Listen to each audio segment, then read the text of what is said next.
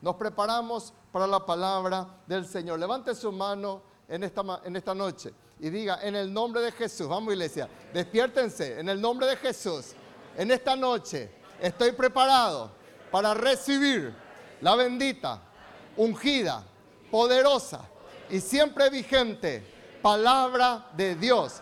El cielo y la tierra pasará, pero tu palabra, Señor, permanecerá.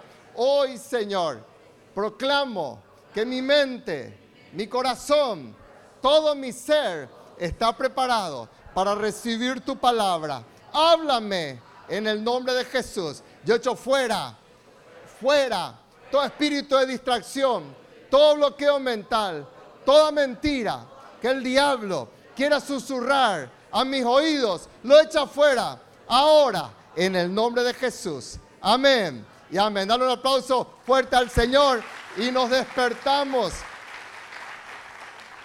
siempre listos.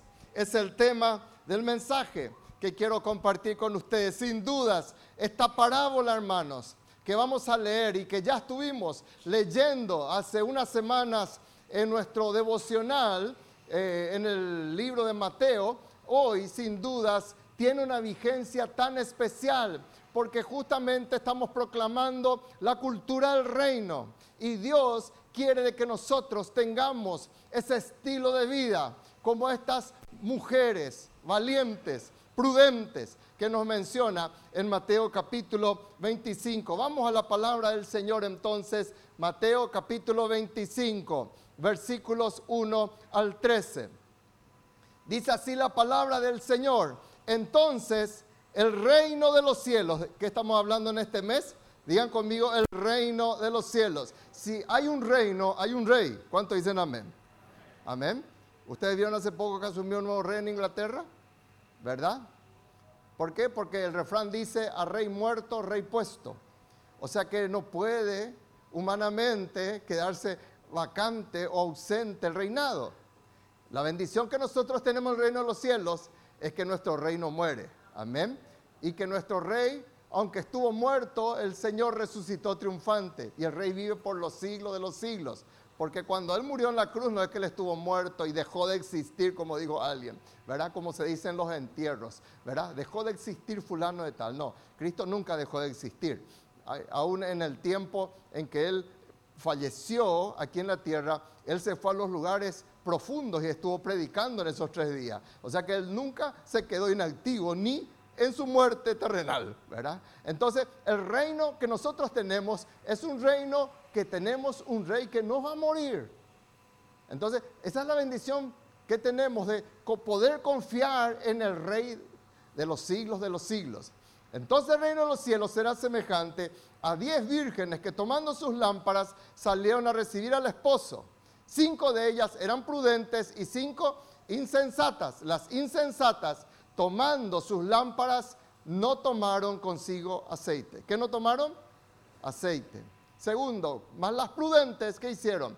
Tomaron en sus vasijas, juntamente con sus lámparas, y tardándose el esposo, cabecearon todas y se durmieron. Y a la medianoche se oyó un clamor, aquí viene el esposo, salid a recibirle.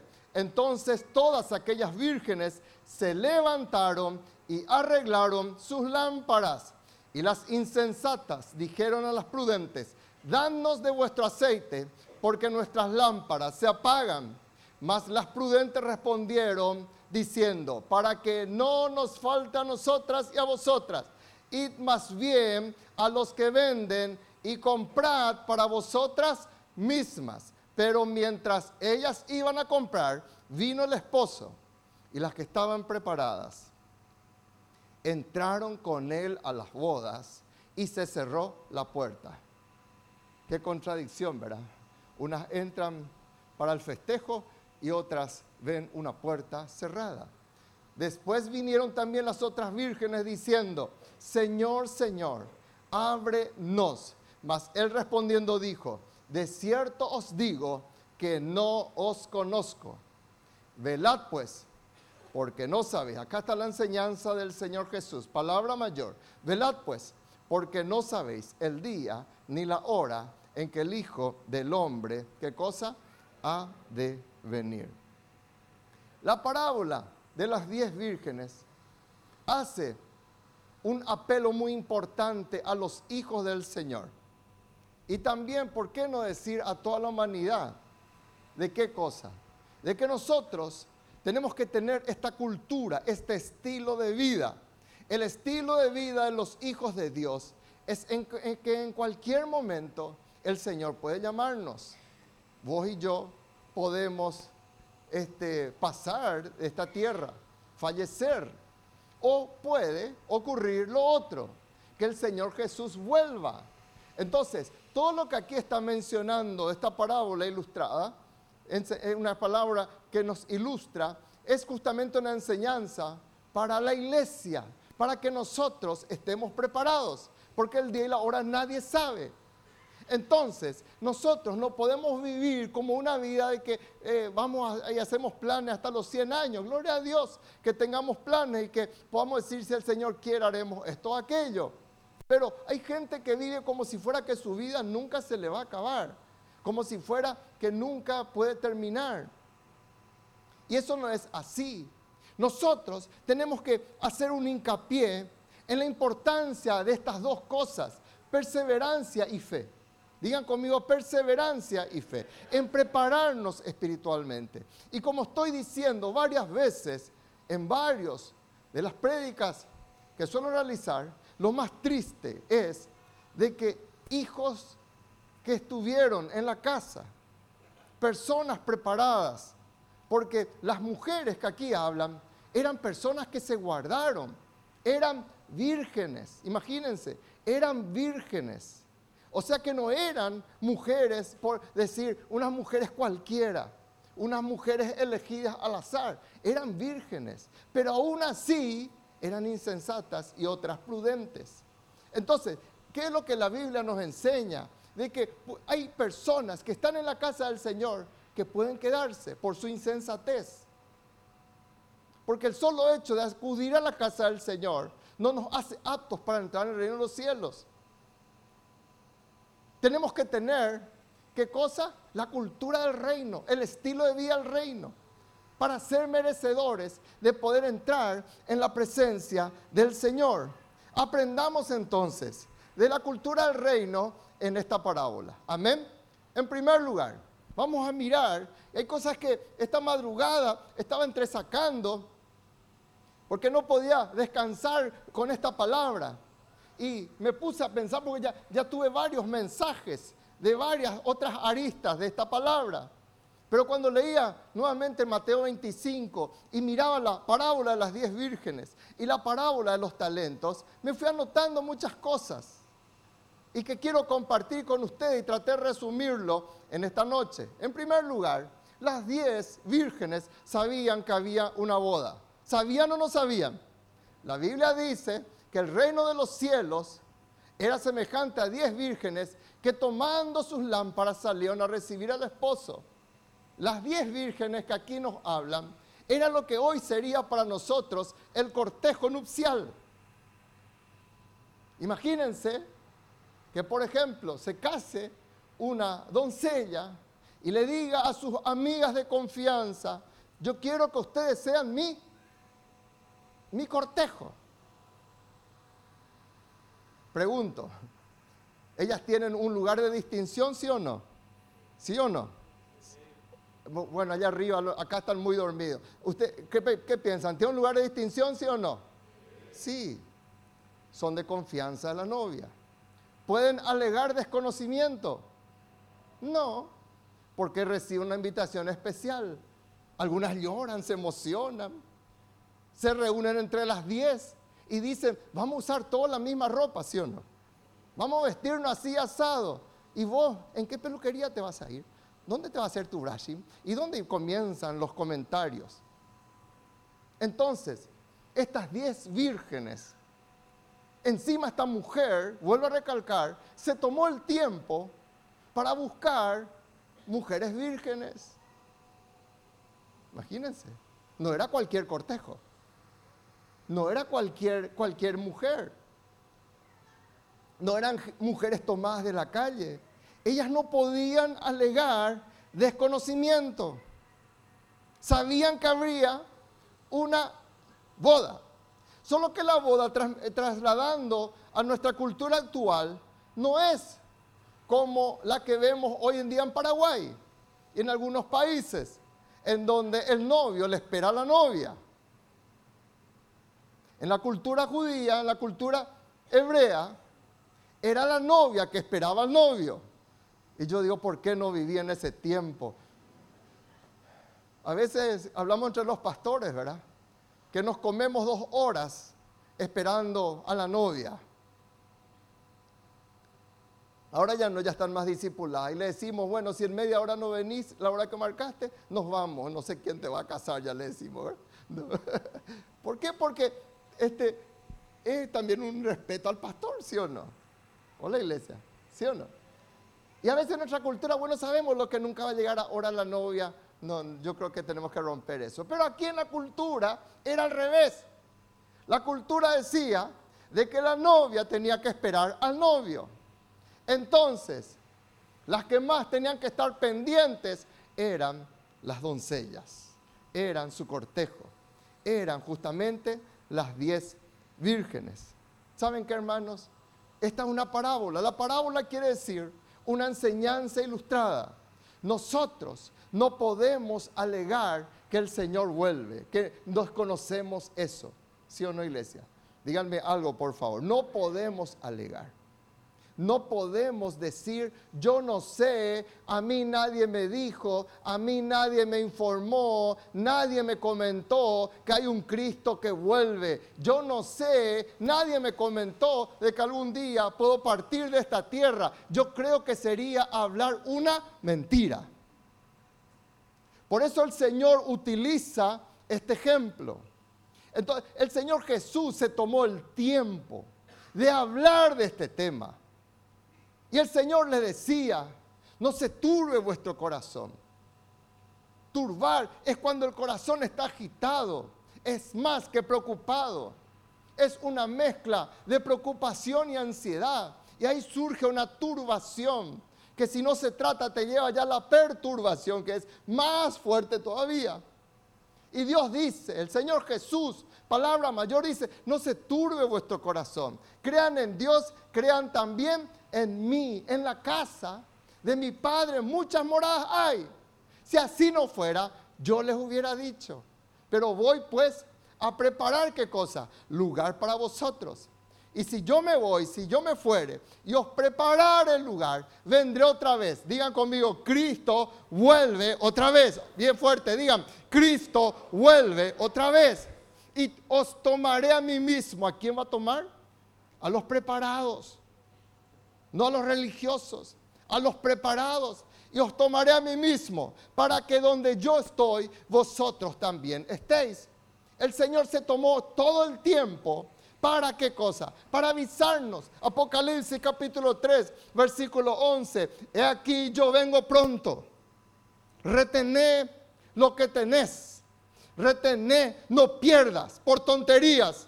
No pierdas por religiosidades. No pierdas por nada, no pierdas por las riquezas falsas, no pierdas por el saque de este mundo, no pierdas por nada lo que yo te di. Que nadie tome tu corona, dice el Señor. ¿Por qué habla así el Señor? Porque se puede perder la corona. Se puede perder. Digan conmigo, todo lo que no se cuida, vamos iglesia, todo lo que no se cuida, se pierde. Si uno no cuida su salud, pierde su salud. Si uno no cuida su matrimonio, pierde su matrimonio. Si uno no cuida la intimidad, la comunión con Dios, pierde, le pierde a Dios. Eso le pasó a la tsunamita. Se levantó, tocó su cama y su amado ya no estaba. Y ella comenzó desesperada a buscar a su amado, dicen cantares. Le perdió. Le perdió. Porque no cuidó. Y nosotros no podemos perder esta bendición. No podemos alegar desconocimiento. Otro versículo, Apocalipsis 22, 7, el último capítulo de la Biblia dice, he aquí, vengo pronto. Bienaventurado el que guarda las palabras de la profecía de este libro. Felices, felices. los que no me cambian, los que guardan las palabras de la profecía de este libro. Entonces, nadie puede ignorar de que hay una boda. Hay una boda preparada para los hijos del Señor. Se llaman las bodas del Cordero. Nadie puede alegar de que el rapto está cerca. El mundo está gimiendo. Están tocando muchas cosas. Están pervirtiendo el ADN del ser humano. Están jugando con hacerse Dios. Y está llegando el momento en que la paciencia del Señor va agotándose. Porque eso mismo pasó en tiempos de Noé, pero voy a hablar enseguida de eso. En tiempos de Noé, cuando hubo toda esta perversión, entonces Dios se enojó y mandó el diluvio. Y nosotros tenemos que estar pendientes. Cristo vuelve pronto. Amén. Entonces no, no podemos jugar a la iglesia. Vamos a estar preparados. En segundo lugar, las diez eran de confianza a la novia no eran cualquier cortejo. No eran elegidas, bueno, vamos a ver si tira la moneda, cayó, María va a ser mi cortejo. No, eran seleccionadas por la novia. Esta novia confiaba en sus diez amigas. Esta novia confiaba en ellas. Esta novia estaba pendiente de que ellas harían su parte, de que ellas serían personas dignas de confianza. Esta novia sabía, creía que sus amigas no le fallarían.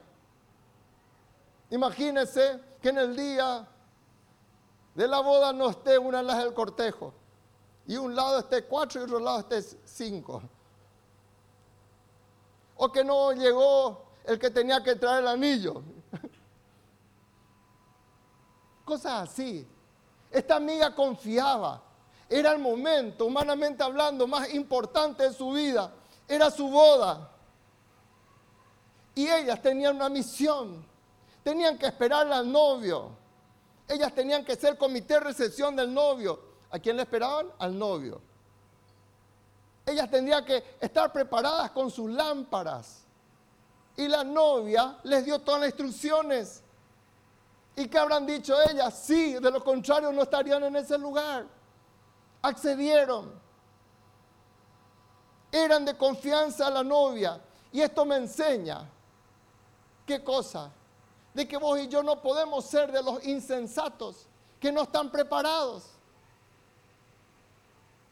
Sino que tenemos que ser de las prudentes. Las que llevan qué cosa? Aceite adicional. Porque en aquel entonces no había luz eléctrica y el novio no podía entrar en un lugar oscuro. Tenían que hacerle como un cortejo, un cortejo humano y a la vez, ¿qué cosa? Un cortejo de luz. ¿Sabes qué? Así como esta novia confiaba en sus amigas, levante su mano y diga, Señor, vamos iglesia, bien fuerte. Señor, haga una declaración bien fuerte. Esto es algo, algo que va a bendecir su vida. Y lógicamente el que no quiere no, no hace nada, ¿verdad? Levante su mano y diga, Señor, bien, gracias por confiar en mí. Decirle que está a tu lado, Dios confía en vos. Dios confía en vos. Dios confía en tu vida, Dios confía en vos. Dios confía en que vos y yo vamos a estar preparados para ese momento. Dios confía en que vamos a ir con Él. Dios confía en que no le vas a cambiar a Él por un anticristo. Dios confía en que vos no te vas a quedar. Dios confía en mí, confía en vos. Tanto es la prueba de que Dios confía en vos que vivís todavía un 14 de mayo. Porque si Dios ya no confía en vos, hoy ya no estarías vivo. Y Dios tendió su misericordia porque confía en ti. Y te voy a dar solamente unas pequeñas muestras de cómo Dios confía en nosotros, porque es demasiado amplio hablar de esto. En primer lugar, Cristo murió por ti. Cristo murió por gente en, quien, en quienes Él espera que verdaderamente sean recíprocos a esa confianza. Él mostró su amor para con nosotros. En que siendo pecadores, Cristo murió por nosotros. Él no murió por cualquier cosa. Él no murió por gusanos de la tierra, como dijo alguien. Él murió por gente en quien confía. Él quiere que nosotros le sigamos y estemos con nuestras lámparas prendidas por amor. No porque tu esposa te cutuca y te golpea. Dale, vamos, tenemos que irnos. Quiere que lo hagamos por amor. Porque confía en vos. Que no le vas a cambiar por una mujer, no le vas a cambiar por un hombre que no tiene temor de Dios. Él confía en vos. Él confía en vos, te hace coheredero. Así como Cristo hereda con Él, Dios nos levanta al nivel muy alto para hacerte coheredero. Dice la Biblia, y juntamente con Él nos resucitó, nos hizo sentar en los lugares celestiales con Cristo Jesús. Vos le vas a hacer coheredero a, alguien en quien vos no confías. Nos da acceso a su herencia, nos da acceso a los cielos. Vaya confianza, hermanos. Y no somos capaces de tener nuestras lámparas encendidas para cuando Él venga. Otra la confianza. Él te da su mente. El mundo no sabe esta mente. Cualquier tilingo se levanta y la gente le sigue y tiene su mente. Nosotros no tenemos esa mente. Por eso yo no puedo entender cuando muchas veces le hablamos, le explicamos la cultura del reino y no entendemos como iglesia. Y queremos plegarnos a la mente del mundo, queremos plegarnos a todo lo que el globalismo está haciendo en este tiempo, a toda la plataforma que el anticristo está preparando. Eso no es broma, hermanos. Eso no es paranoia. Esa es una realidad y Jesús habló y advirtió de eso. Nosotros tenemos la mente de Cristo. Ponga su mano sobre su cabeza así y diga, en el nombre de Jesús, yo no quiero la mente diabólica, yo no quiero la mente animal, perversa, yo no quiero la mente de matar, de hurtar, de destruir, yo quiero tener la mente de Cristo, la mente de la vida y vida en abundancia, en el nombre de Jesús. Dale un aplauso fuerte al Señor. Qué privilegio tener la mente de Cristo. ¿Saben que cómo duele cuando uno habla con un hijo de Dios y cualquier pavada te dicen, hermanos? Y vos le estás hablando espiritualmente y te sale con cualquier tontería. Mente de Cristo. Mira lo que hace el Señor. Hoy el Señor te da el privilegio de que seas templo del Espíritu Santo. La ley que no sirvió la ley que fue insuficiente. Por eso Pablo dice que si eso hubiera sido suficiente, hoy hubiéramos seguido en la ley. En la ley estaban los tres lugares. Estaba el atrio afuera, ahí donde todo el pueblo miraba. Había otro lugar que se llamaba lugar santo, en donde constantemente entraban solamente los sacerdotes y sumos sacerdotes. Pero había un lugar, el tercer lugar, que era el lugar santísimo. Ahí entraba una sola vez al año. Una sola vez al año. Pero Cristo vino y rompió todo eso. ¿Cuántos dicen amén? Y Cristo se paró frente a esa cortina.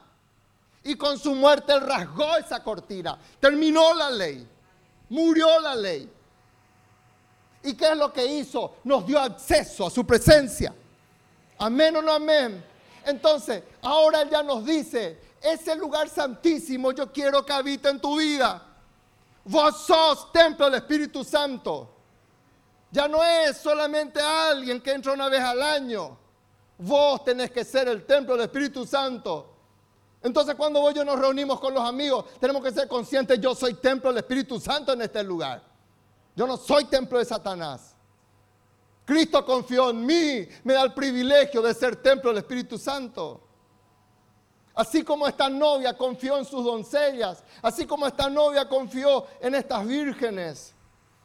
Él te hace conciudadano de los santos, te hace miembro de su familia. Dice la Biblia, no sos extranjero, ya no sos un extraño, ya no, no sos alguien desconocido, vos sos conciudadano de los santos. Tengo el privilegio, tendré el privilegio algún día de sentarme con David, de preguntarle, hablar con Moisés. Eso es ser conciudadanos de los santos y miembros de la familia de Dios. Pregunto, iglesia, ¿confía o no confía Dios en mí?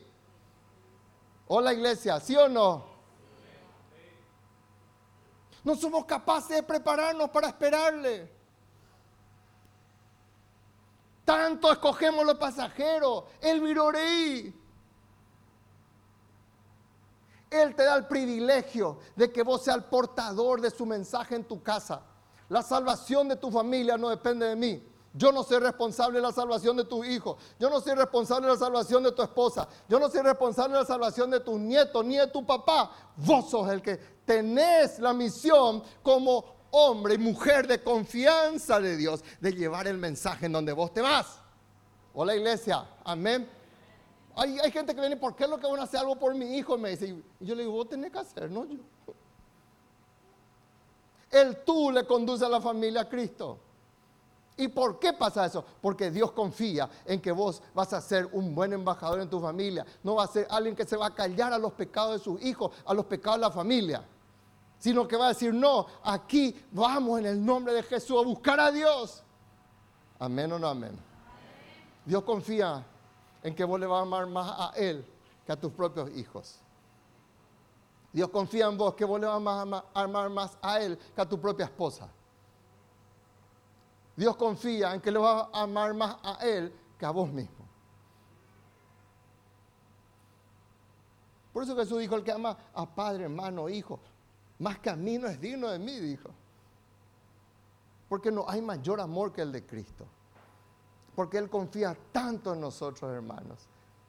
Él te da el privilegio de discipular a otros. Vaya que confía en nosotros. Te da el privilegio de que vos y yo cuidemos lo que Él más ama, las almas por las que Cristo dio su vida. Él te da ese privilegio. Imagínate, es como que Él te diera la clave de su caja fuerte. Su mayor tesoro son las almas. Su mayor tesoro no son las vías lácteas. Su mayor tesoro no son las minas de, platino o las minas de diamante. El oro son, son las calles. Es el empedrado de los cielos el oro. Su mayor valor son las almas. Por eso Él te dice, anda a discipular a otros. Yo confío en vos. Pues yo no sé, ese, hablar, igual no nada. Así le dijo a Moisés. Es que yo soy pequeño, dice Jeremías, yo confío en vos, le dice Dios. Yo te ungí para que vos seas profeta desde el vientre de tu madre, le dice Dios. Yo confío en vos. Yo soy escondido, estoy acá escondido, tengo miedo. Vos sos varón esforzado y valiente, le dice a Gedeón. Yo confío en vos. Y Dios confía en que vos te vas a despertar y que vos vas a ganar, consolidar, discipular y levantar otros líderes para Cristo. Porque Dios confía en vos y te da lo más precioso, el privilegio de llevar otras almas, de discipularles, de ganar otras almas para Cristo. Levante su mano y digan en el nombre de Jesús. Me voy a dejar discipular y voy a discipular a otros. ¿Cuántos dicen amén, hermanos? ¿Sabes que la iglesia confía en vos? La iglesia como una novia que se prepara para el casamiento. Cristo confía en vos. Y la iglesia, nosotros como pastores confiamos en vos. Te abrimos las puertas para que te prepares. Te abrimos las puertas para que ores por otras personas. La Biblia dice, hermanos, que aquí la confianza no es para que hagamos cualquier tilinguería es para que seamos edificados en un fundamento. ¿Cuánto dicen amén? No es tirar ladrillos al aire. No es hacer lo que es tu capricho. No es hacer lo que a vos se te antoja. Hay un orden.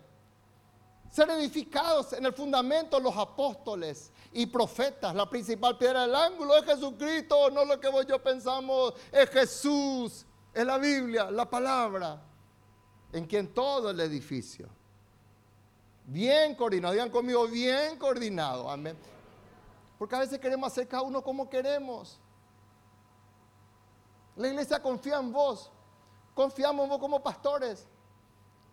Que vos y yo somos como esas doncellas preparadas para recibirle al cordero, para recibirle al novio. Todo el edificio bien coordinado va creciendo Amén, no es un ladrillo por aquí. Pablo le decía a Timoteo, lo que has oído de mí ante muchos testigos. ¿Qué tenía que hablar Timoteo? Lo que él oyó.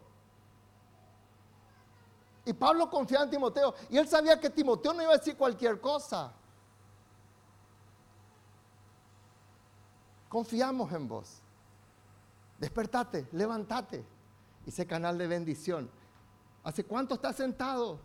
Levántate y servirle a Dios. Por eso dice Pablo, lo que oíste delante de mí, encargarle a otros hombres que le enseñen otra vez a otros. O sea que tu líder y tu colíder y tus discípulos allá abajo. Y va, va a la corriente en el nombre de Jesús. Eso es lo que tu líder está haciendo semanalmente. Amén. En tercer lugar, las diez debían hacer su parte. No es que podían decir, hermanos, bueno, yo ya soy parte del cortejo de la novia. Yo ya, aquí, viva la pepa, no. ¿Qué dice la Biblia? Mientras ellas iban a comprar, vino la esposa y las que estaban preparados entraron con él a las bodas y se cerró la puerta. Solo cinco estuvieron preparadas. ¿Saben qué pasó, hermanos? Normalmente el casamiento era aproximadamente entre las 5 y las 6 de la tarde. La hora en que el sol iba poniéndose, ocultándose. Y comenzaba la noche. Por ave motivo, en la parábola del Señor, Él pone el ejemplo que el novio no llegó a la hora esperada. Que el novio llegó a la medianoche. ¿Cuántas horas tarde? Seis horas por ahí tarde. Entonces, la misión de las novias, perdón, del cortejo, era dar la bienvenida al novio. Ella tenía que estar al pie del cañón, en el portón, en el lugar donde iba a entrar el novio. ¿Y con qué tenían que estar esperándole? Con sus lámparas encendidas, porque terminaba la tarde y comenzaba la noche. Ya era oscuro, semi oscuro, oscuro. Era lo único que tenían que hacer. Habrán dicho, el novio va a venir a las 6 de la tarde. Entonces voy a hacer mi reservorio de esta cantidad X de aceite. Las prudentes dijeron, por ahí puede atrasarse el novio. Por ahí puede romperse la pata al burro que le trae al novio. Por ahí salió la rueda del carro que le trae al novio. Mejor preparamos nuestras lámparas con aceite y vamos a tener otras lámparas, otro reservorio de aceite por si, por si el novio se tarda. ¿Qué quiere decir? Que todo ese tiempo ellas estaban con sus lámparas encendidas. Y el combustible de las lámparas era el aceite. Y ellas tenían un compromiso de hacer su parte. Tenemos que hacer nuestra parte. ¿Cuánto dicen amén, hermano? Algunos quieren que todo se le ponga su aceite. Algunos quieren que se le, viera, que se le vea su mecha. Che, líder y happy partner y mi lámpara no me trajiste. Vos tenés que ver para tu lámpara porque vos sos una persona digna de confianza de la novia para recibir al novio. Amén o no amén. Amén o no amén. Entonces vos tenemos que hacer nuestra parte. Permítanme algunas cositas que saqué de mi emocional. En primer lugar, tener paciencia. ¿Cuántos dicen amén? Decir a que está a tu lado, tenés que tener paciencia. Amén. Porque de repente nadie sabe el día ni la hora. Y para los que somos acelerados y potarará, eso es todo un trato de Dios. El tener paciencia.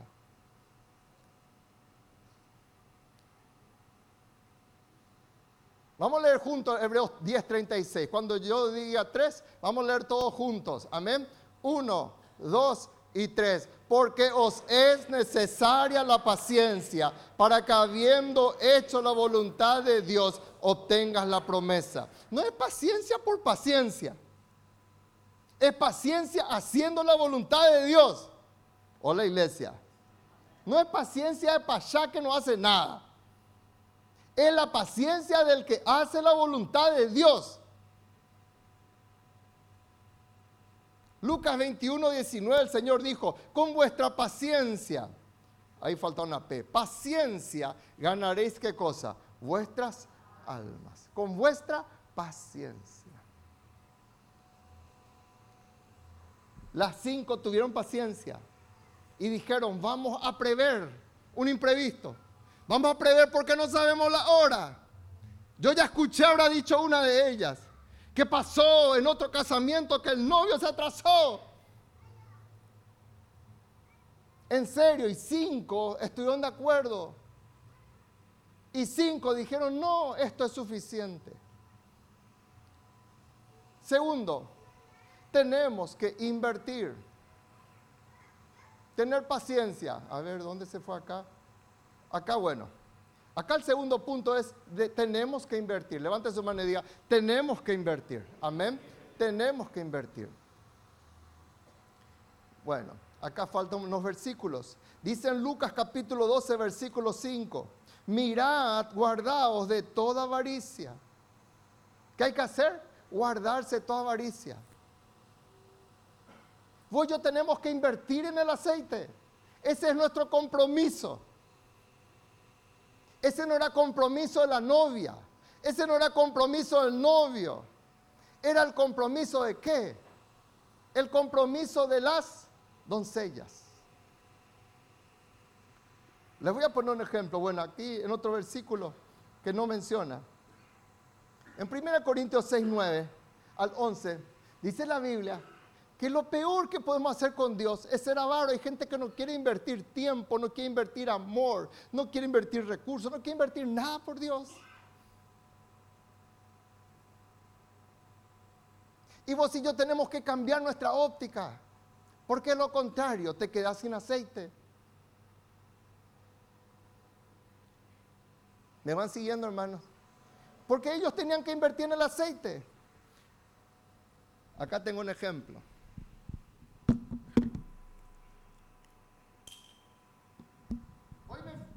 Me fui al súper y llevé los aceites en la caja. ¿Y saben qué probé, hermanos?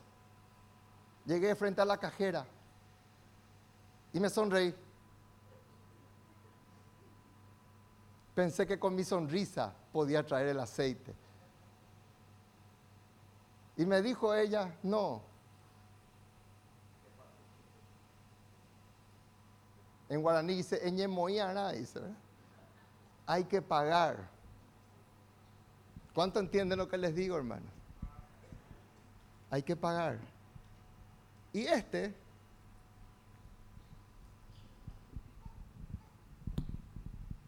se nota que no abro mucho aceite, ¿verdad? Este es un aceite de soja. No es un aceite de mucha calidad su precio sale más barato. ¿Me van siguiendo? Hola iglesia, ¿me van siguiendo sí o no? Respóndanme algo por favor. Entonces, muchas quieren hacer para Dios siempre lo peor. E invierten las cosas que no tienen valor. Y creen que sus lámparas van a estar prendidas. Y aquí uno ya mira los muchos globitos que tiene de que no es un aceite de buena calidad. Y quieren obligarle a Dios que lo que es de poca calidad, eso sea lo que encienda su lámpara espiritual. Y le ofrece lo peor a Dios. Y le da lo mejor al mundo. No tiene problema en pagar para su cancha, no tiene problema para sus bebidas, no tiene problema para sus pecados, no tiene problema para sus tonterías, no tiene problema para la falsa apariencia. Y nuestro compromiso es tener nuestro recipiente con aceite bueno para esperar al Señor. Si vos no invertís en el reino, sí o sí estás invirtiendo para el diablo. es ley inexorable. Por eso la Biblia dice que indefectiblemente, por ejemplo, diezmarás.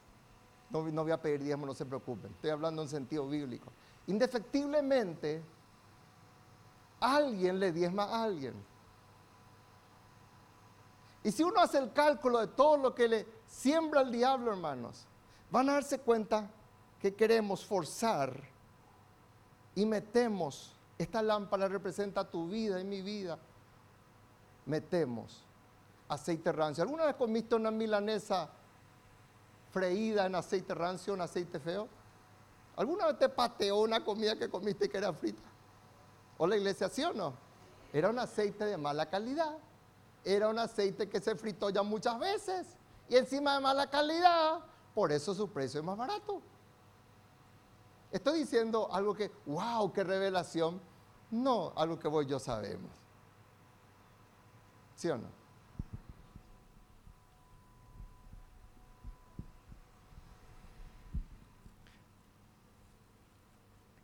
Pero las prudentes dijeron no. Confían en mí.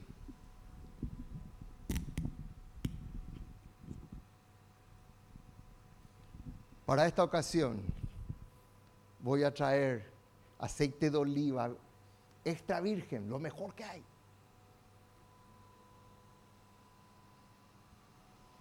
Y no voy a poner solamente un poquitito. Miren su color, qué distinto es. Vamos a poner todo lo mejor. Vamos a servirle a Dios.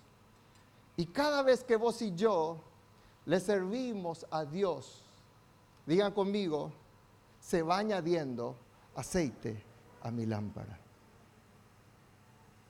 Cada vez que vos haces las cosas en el reino de Dios, bajo el cuidado de su novia que es la iglesia, no es hacer las cosas como a vos te parece, sino que hacer en el orden establecido por Dios. Vos te vas haciendo, ¿qué cosa? Estás colocando aceite extra virgen, lo mejor para Dios, porque Él dio lo mejor para mí. Y voy guardando, voy añadiendo, y nadie te ve, nadie te aplaude, lloraste, hiciste liberación, habló mal de vos, pero te fuiste guardando. Y Dios dice, este está haciendo depósito en su lámpara. Y digan conmigo, entonces, digan conmigo, entonces, vamos iglesia, entonces, su lámpara no se va a apagar. No se va a apagar. ¿Tiene base bíblica esto? Sí. Pablo dice, por lo cual asimismo padezco esto. Ahí está 2 Timoteo 1, 12 y 14. Él habla de sí mismo. Y él dice, yo padezco esto, pero no me avergüenzo, no importa. No le voy a cambiar a Dios por algo pasajero. Porque algo me picha, porque algo me enoja. Porque de repente no me salió negocio y estoy enojado con Dios. No, yo no me avergüenzo de esas cosas, dice Pablo. Yo no me avergüenzo por lo que paso. Porque predico y no soy comprendido. No me avergüenzo. Porque yo sé en quién he creído. ¿Cuántos dicen amén? Digan conmigo, yo no dependo de las circunstancias, dependo del Dios que está por encima de las circunstancias. ¿Dónde estás Dios? ¿Dónde? Aceite rancio. Por eso dice, estoy seguro, acá habla, que Él es poderoso para guardar, ¿qué cosa? Digan conmigo, mi depósito, vamos iglesia, mi depósito para aquel día. Cada vez que vos le servís, cada vez que vos haces lo que es la cultura del reino, estás guardando teniendo depósito y Dios va llenando tu lámpara y tu lámpara sigue encendida, tu lámpara no se queda sin combustible. El versículo 14, Pablo dice, esto no es solamente para mí, discípulo, Guardad buen depósito por el Espíritu Santo que mora en vos. ¿Cuántos dicen amén? ¿Cuántos dicen amén? No cambies tu depósito por aceite rancio. No cambies tu depósito por cualquier tontería. Porque lo contrario, cuando Cristo vuelva, tu lámpara estará apagada. Pero cuando tu depósito está lleno de aceite, de lo mejor para Dios. El Señor Jesús dijo, haced tesoros en los cielos. Haced tesoro en los cielos. Haced depósito en los cielos. Ahí no hay peligros de ladrón. Ahí no hay peligros de ratas que comían toda la plata de Pablo Escobar. Ahí no hay peligro de pulgas, de, ningún bicho que coma tu plata, dice Dios. En la tierra sí, pero en los cielos no. Hacé tu depósito. Como dijo en un pastor, en el celestial bank. Versículo 14, guarda el buen depósito. ¿Cuántos dicen amén? Guarda. Yo quiero hablar a tu vida. Guarda el buen depósito por el Espíritu Santo que mora en ti. ¿Cuál es nuestro compromiso? Levante su mano y diga, necesito, vamos iglesia, necesito escuchar buenos consejos. Cuando yo no escucho más consejos es porque mi lámpara se apagó. El que tiene buena lámpara nunca deja de escuchar los buenos consejos. Aunque le pique, aunque le moleste. Aunque no esté de acuerdo. Pero son consejos de la palabra. Y vos y yo decimos, así es. Por eso dice la Biblia, no seas sabio en tu propia opinión. Teme a Dios y apártate del mal. No dejes que tu lámpara se llene y se quede sin aceite porque el aceite malo se apaga rápido. Proverbio 23, 19, oye hijo mío, sé sabio. Levante su mano y digan, en el nombre de Jesús voy a ser sabio. Digan conmigo bien fuerte, bien fuerte. Vamos iglesia, voy a enderezar mi corazón, vamos, al camino de Dios. ¿A qué tenemos que enderezar el corazón? ¿A qué tenemos que enderezar el corazón, iglesia? Otra vez, ¿a qué tenemos que enderezar el corazón? Al camino de Dios. No es a lo que a vos te canta, no es lo que a mí me canta. Al camino de Dios, a los preceptos de Dios, entendidos en los tiempos. Cuarto, y por último, quien dictamina al final, quien entra en, el, en la boda, no es la novia. ¿Quién es? Es el novio versículos 11 y 12. Después vinieron también las otras vírgenes, porque dijeron, ¿sabes qué?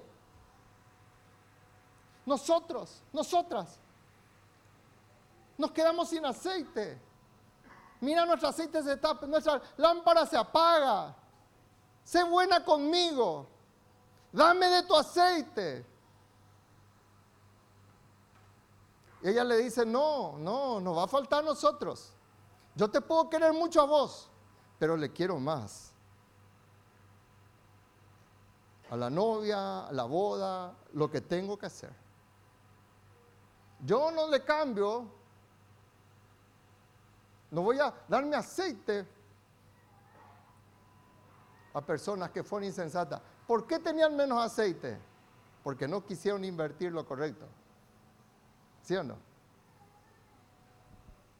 ¿Es obvio o no? Que sabio el Señor, ¿verdad? Porque no quisieron invertir. Y le dijeron, danos vuestro aceite. Y le dicen, no, vayan y compren ustedes. Como diciéndole, así como nosotros compramos, pero compramos a tiempo. Quizá haya tiempo. Vayan rápido. Era la medianoche, hermanos. No habían tienda 24 horas en aquel entonces. Habrán golpeado, casa aquí, casa allá. Ninguna tienda estaba abierta, ningún shopping estaba abierto. Y llegó el momento. La costumbre decía que el novio también tenía su cortejo de varones. Y estaban ahí pendientes, saltiteando al estilo hombre. Y llegaba el momento en que de repente el novio salía a la casa y su cortejo masculino salían con él y venían cantando por las calles, gritando por las calles, aquí va el novio. Eso lo hicieron a la medianoche. Y la gente salía y miraba, hay un casamiento. Y le gritaban, le felicitaban, le bendecían. Y el deber de las escogidas era esperarles. Eso tres veces dicen en, este, en estos versículos. Versículo 1, versículo 6, versículo 10. Y llegó el novio.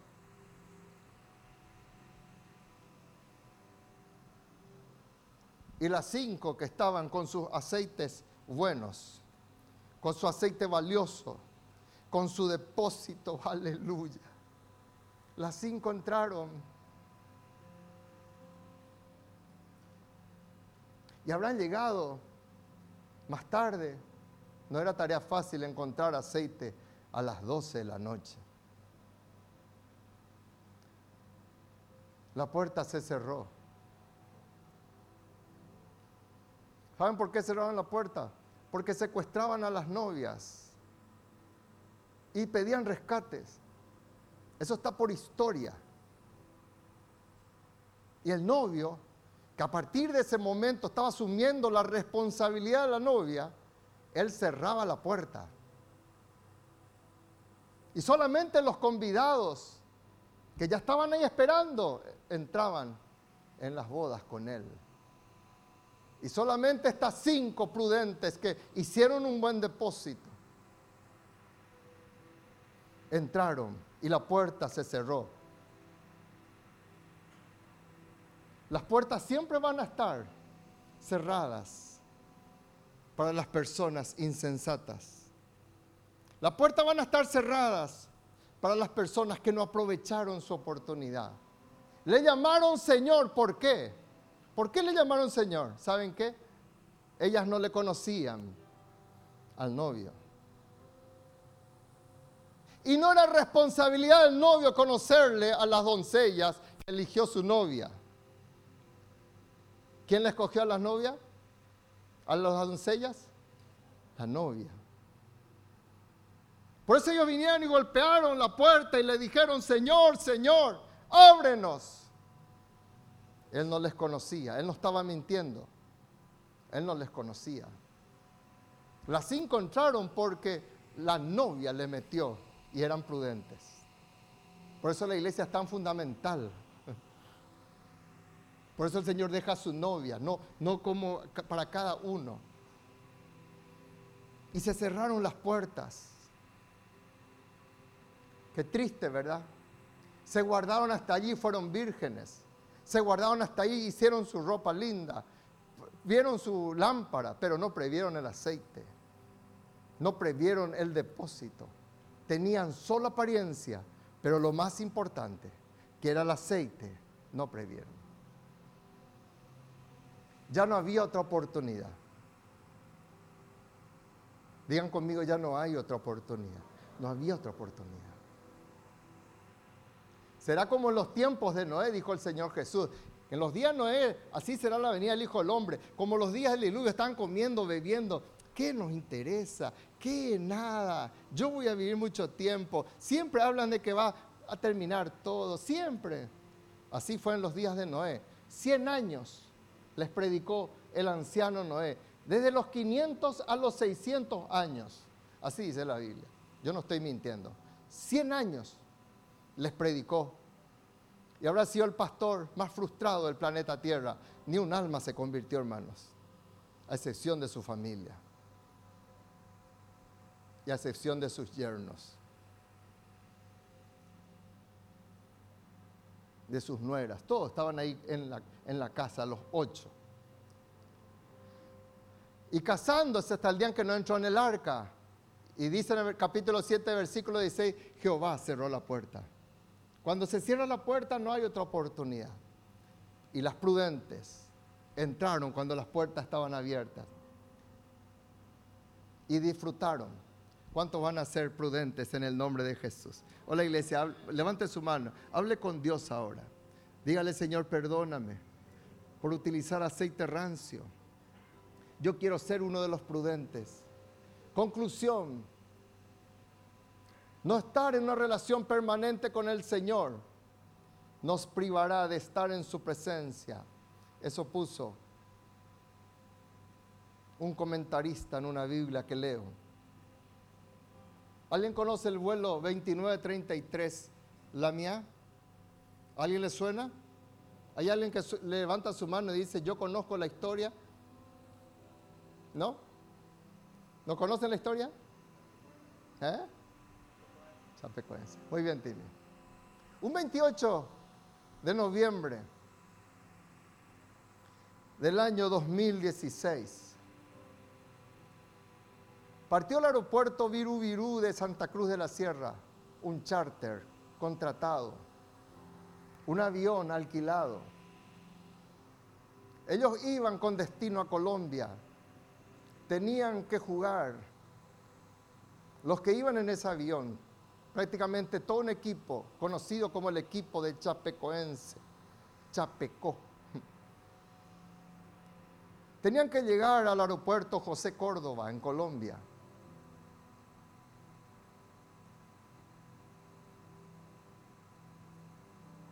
La empresa de la mía hacía cuestión de que colocaran exactamente la cantidad de combustible ni un litro más, ni un litro menos.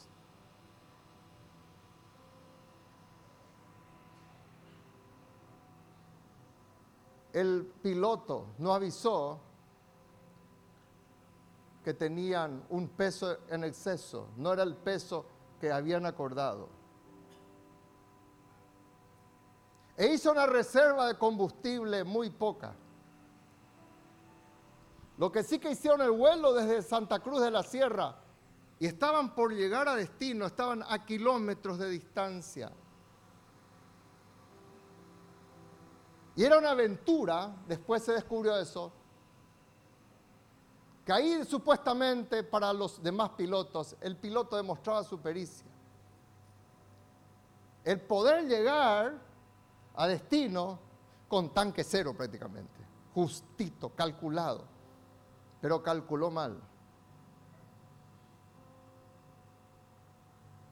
Y justito antes de llegar, tenían que pasar el último cerro, conocido como el Cerro Gordo.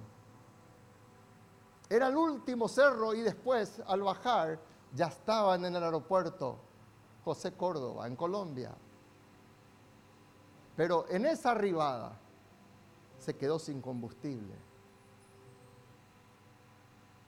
no avisó a nadie. Podría haber dado una alarma, decir a las torres de control, estoy sin combustible. Y podrían haberle derivado a otro aeropuerto para que escalara antes de llegar. Pero el piloto no avisó nada, ni el copiloto. ¿Y qué pasó? Fue y chocó contra el Cerro Gordo. Murieron más de 71 personas porque su tanque estaba vacío.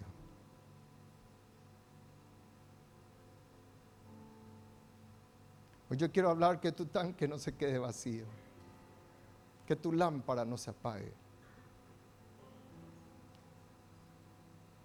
que tu vida no se quede en la mitad despegaste bien, volaste bien, pero no te quedes sin combustible. No te quedes sin el, buen depósito del Señor. Yo quiero hablar una palabra profética para tu vida. Aún las cinco vírgenes prudentes se durmieron, hermanos. Saben que no tendrían que haberse dormido.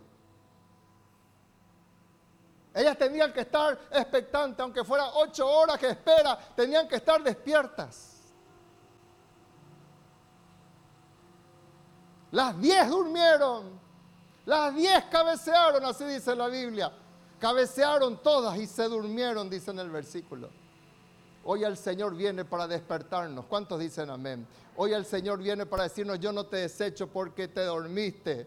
Hoy el Señor viene para despertarte. Y si te despiertas a los propósitos de Dios, levanta tus manos. Dios va a despertar tus sueños. Dios va a despertar tus finanzas. Dios va a despertar la alegría en tu corazón. Dios va a despertar bendición sobreabundante. Dios va a despertar una gran fertilidad espiritual. Y comenzarás a ver en el nombre de Jesús discípulos. Y se extenderán tus conquistas para la gloria del Padre. Dios despertará cosas que estaban dormidas. Ese corazón depresivo, ese corazón triste, se despertará porque decís en esta noche, Señor, en el nombre de Jesús, lléname con la presencia de tu Espíritu. Yo no quiero aceite rancio, yo no quiero aceite de este mundo, yo no quiero aceite que ha sido desechado por otros. Yo no quiero, Señor, yo quiero llenar mi lámpara con el aceite puro de tu presencia. Yo quiero llenar mi lámpara, Señor, y hacer mi buen depósito para aquel día. Perdóname, Señor. Hoy he cabeceado, me he dormido, pero hoy el Señor te dice, yo no te desecho. Si tu lámpara, si tu aceite se vuelve a llenar, vas a entrar conmigo en las bodas y vas a participar y vas a entrar. Pero despiértate,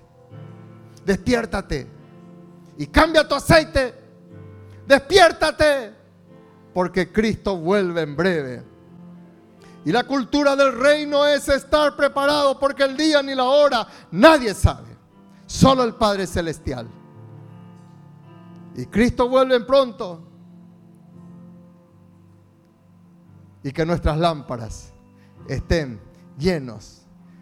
Digan conmigo que mi depósito esté lleno para aquel día. Otra vez, que mi depósito esté lleno para aquel día.